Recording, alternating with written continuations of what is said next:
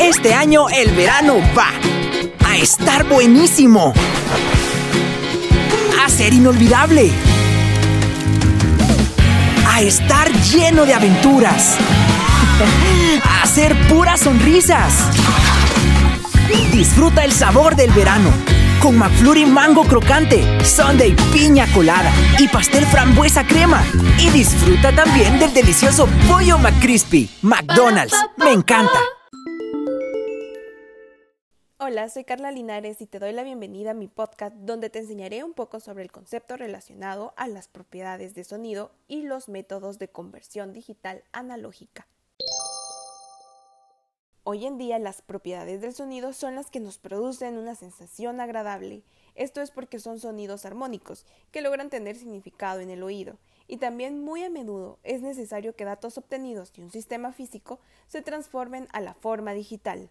Estos datos aparecen en forma eléctrica analógica.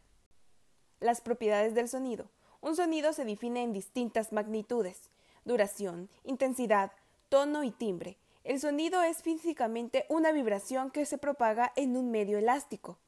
Los sonidos musicales poseen ondas casi sinusoidales que se pueden apreciar en gráficas de sonido de las vibraciones, en la que la presencia de los armónicos se hace apreciable. Lo anterior se debe a que están compuestos de grupos de ondas de frecuencias distintas y acompañadas de algunos de sus armónicos. Ahora bien, los ruidos tienen gráficas sin periodicidad y esto es lo que la hace que la sensación cerebral resulte poco agradable.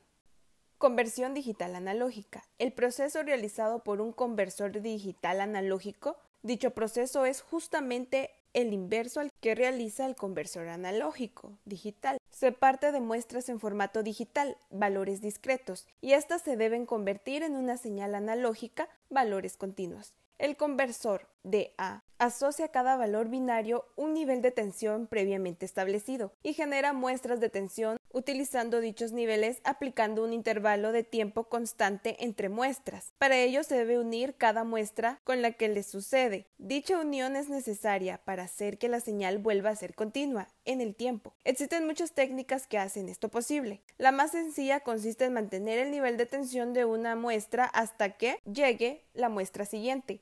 Otras técnicas más complejas emplean la muestra actual y las muestras anteriores para presidir la siguiente muestra. Después de este proceso, la señal aún presenta cierto grado de distorsión. Por ello, se suele aplicar un proceso de filtrado que suaviza la señal. Si la frecuencia de muestreo y la resolución han sido apropiadas, la señal resultante será una buena reconstrucción de la señal original.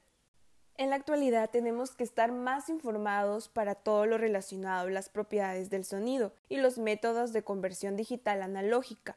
Los blogs y las radios son espacios para compartir esta información y opiniones sobre estos temas. Mantente conectado con el mundo del sonido.